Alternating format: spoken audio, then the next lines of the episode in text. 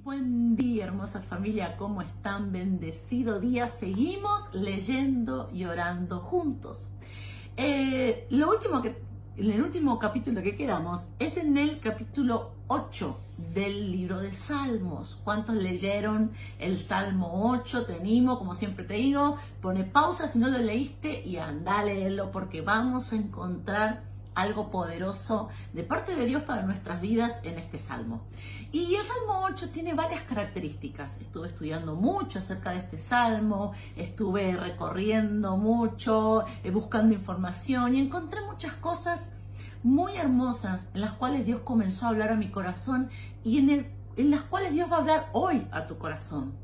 Las características que tiene este salmo, el Salmo 8, es, primero, que es una alabanza es una canción que era una alabanza, no era una adoración. Adoración son esas canciones que te llevan a adorar a Dios, que te llevan a ese lugar de intimidad con Dios, esas canciones que solemos escuchar con una melodía lenta, que nos llevan a encontrarnos con Dios. Pero esta, el Salmo 8 no era una adoración, sino que el Salmo 8 era una alabanza, ¿Qué es una alabanza? La alabanza son esas canciones que nos hacen danzar, la alabanza es eso que nos hace eh, eh, glorificar a Dios, que nos hacen agradecer, que nos hacen exaltarlo, que nos hacen, ¿no? Que nos llevan a un momento de alegría, de gozo. Eso es el Salmo 8, una canción de victoria. Pero la primera característica es que es una canción de victoria. Ahora, la segunda característica que encontramos es que dice en el versículo 3, cuando veo tus cielos, obra de tus dedos, la luna, las estrellas que tú formaste, cuando dice David, cuando yo miro el cielo, veo la luna, veo las estrellas, pero en el cielo también está el sol, también están las nubes, pero David no las menciona porque se cree y se entiende que este salmo, esta alabanza, David la escribió y la cantó de noche. Por eso, como era de noche, él mira al cielo y no encuentra sol, no encuentra nubes, sino que encuentra luna y estrellas. Porque bueno, el sol, la nube también están en el cielo. ¿Por qué David no las menciona? Y más que dice cuando veo tus cielos. ¿Por qué? Porque en el momento que David está mirando era de noche. Y el tercer punto que podemos encontrar, primero que era una alabanza, segundo que era de noche, y el tercero es que todo el Salmo 8 habla de lo grande que es Dios, de lo poderoso que es Él, de lo que también eh, profetiza acerca del nacimiento del Hijo del Hombre, acerca de Jesús, eh, todo el poder que tiene, toda la magnificencia.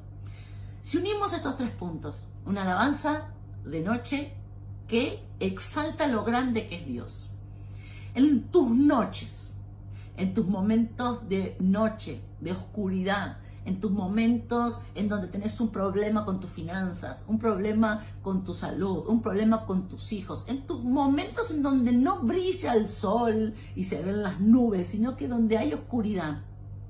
¿Qué soles decir? ¿Para dónde soles ver? En los momentos más difíciles, nosotros no solemos ver la grandeza de Dios sino que en nuestros momentos más difíciles vemos la grandeza de nuestro problema. Y si vos en tus momentos difíciles ves cuán grande es tu problema, o ves qué pocos recursos tenés, o ves cuánto te falta, eh, es porque sos un ser humano. Pero el Salmo 8 nos enseña y nos desafía a que en los momentos de oscuridad, en que los momentos en donde no vemos salida, en los momentos en donde no se ve claro, en los momentos que no se ve más, que no ves cómo vas a seguir, que no ves cómo vas a salir de esto, que no sabes cómo vas a avanzar, en los momentos en donde no se ven oportunidades, no se ven puertas abiertas, no se ven respuestas, en los momentos en donde no te encontrás que, que, no tenés recursos, el momento de la noche, de la oscuridad, es el momento en donde estás en un problema y no ves nada. ¿Te pasó alguna vez? ¿Te está pasando? ¿Qué vos decís? Yo en esto no sé cómo voy a salir, no sé cómo lo voy a resolver, no veo nada. Y en esos momentos de conflicto nuestro problema se hace más grande. ¿Cuántos coinciden conmigo? Si vos tenés un problema, cuando ya viene la noche, cuando ya probaste todo, cuando ya todos te soltaron la mano, cuando ya se cerraron las puertas, cuando no tenés más recursos, el problema no se hace chiquito, se hace aún más grande. Y David dice en ese momento, y, en ese momento lo menos que cantamos es alabanza. Ponemos una canción para llorar y llorar y llorar, o para deprimirnos o para entristecernos. Pero David dice, en el momento en donde no veo salida, en el momento en donde todo está oscuro, en el momento en donde no sé cómo voy a seguir ni qué voy a hacer, este es el momento perfecto para que yo mire lo grande que es Dios. Yo te vengo a decir en esta mañana, en tu, estás pasando por un problema, estás en, una circunstancia, en un área de tu vida en donde no ves salida, deja de mirar ese problema tan grande. Pero es muy grande mi problema, ok, deja de mirarlo y empieza a mirar a Dios. Empieza a mirar cómo es Él, porque Él es más grande, porque Él es más fuerte, porque Él es más poderoso.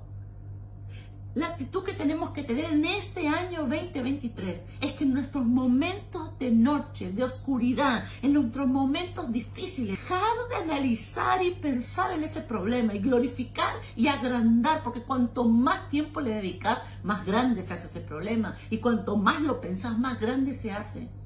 Yo te animo en este día en este año 2023, cuando estés en esa circunstancia, comenzá a alabar a Dios. Ay, pastora, lo menos que tengo ganas es de alabar. Pero dice el salmista, cuando yo comienzo a verle a Él, cuando yo comienzo a ver que Él es grande, que yo tengo un problema grande, pero Él, dice el salmista, con sus dedos puso las estrellas.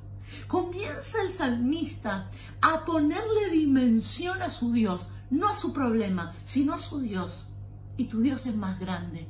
Pero no termina ahí, yo quiero que recibas esta poderosa palabra, porque en el Salmo 8, en el versículo 2 dice, de la boca de los niños y de los que maman, fundaste la fortaleza. Dios funda una fortaleza en donde? En la boca de los niños y de los que maman. No hay nada más inocente, inofensivo, no hay nada más débil que un niño o uno que es un bebé, porque los que maman, los que están amamantando, son unos bebés. Y Dios dice en su palabra, el salmista dice, Dios en las debilidades, ahí funda fortalezas. ¿Y qué tiene que ver esto? Tiene que ver con el momento de la noche, tiene que ver con el momento de la debilidad. Yo vengo a decirte en este día de parte de Dios. Y escucha bien, Dios te dice, hoy vos ves debilidad, pero ahí yo puedo transformarlo y hacer una fortaleza. Hoy ahí vos ves que no hay recursos, pero yo ahí puedo hacer una, una multiplicación, puedo hacer que sobreabunde. ¿Qué estás viendo hoy? ¿Debilidad? Porque ahí, cuando Dios ve una debilidad, Él es experto, tu Dios es experto en crear fortaleza. No, escúchame bien en esta mañana. Dios no necesita un perfecto. Dios no necesita a una persona que lo tenga todo para hacer una fortaleza. Él necesita un débil. Hay debilidades. Todo aquel que vos digas en esto yo no tengo, pero yo estoy comenzando a creer que Dios cuando no hay, Él puede dar. Que cuando hay poco, Él puede dar mucho. Que este problema que tengo hoy puede ser el lugar en donde Dios más me va a bendecir. ¿Cuántos creen esta palabra? ¿Te pasó alguna vez?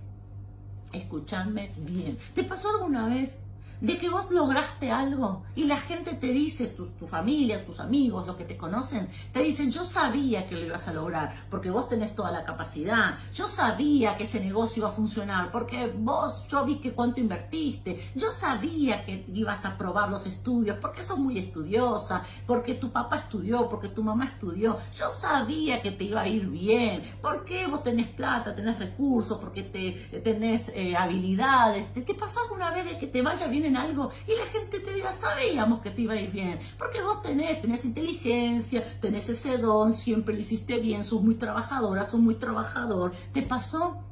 Bueno, yo quiero desatarte una promesa para este año. En el 2023, la gente se va a sorprender, porque Dios va a ser una fortaleza, un milagro, va a ser algo sobrenatural en tus debilidades. Y la gente te va a decir en este año, yo jamás pensé que vos ibas a lograrlo, pero me sorprendiste. Nunca te vi como una empresaria, jamás te vi como un empresario, pero la verdad que lo lograste, lo estás haciendo. Jamás pensé que te ibas a tener éxito porque no tenías recursos, porque no estudiaste, porque nadie te apoyaba.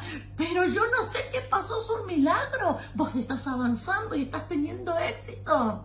En este 2023, en las debilidades en lo que todos piensan que no, que es débil, que no tiene ninguna fortaleza, que no tienen ahí, si vos le crees a Dios y en el medio de la noche le comenzás a alabar y lo mirás a Él, ahí Él va a construir una fortaleza. Oremos juntos en esta mañana. Papá, te doy gracias por tu palabra. Ahí donde estás, decir, yo recibo esta palabra para mi vida. Primero y principal, cada momento de oscuridad, cada momento de crisis, cada momento de dificultad. Yo no me voy a poner ya más a llorar, a quejarme, a enojarme, yo me voy a poner a alabarte a ti. En mis momentos más difíciles voy a comenzar a ver cuán grande eres tú. En los momentos donde más chiquitita, en donde más pequeño me sienta, en donde más débil me sienta, en esos momentos yo voy a comenzar a mirarte a ti. Voy a comenzar a ver cuán grande eres tú. Voy a comenzar a mirar cuán poderoso eres. Voy a comenzar a mirar y a decir y a alabar cuán grandioso e inmenso eres tú. Porque yo sé que en mis debilidades tú vas a crear una fortaleza.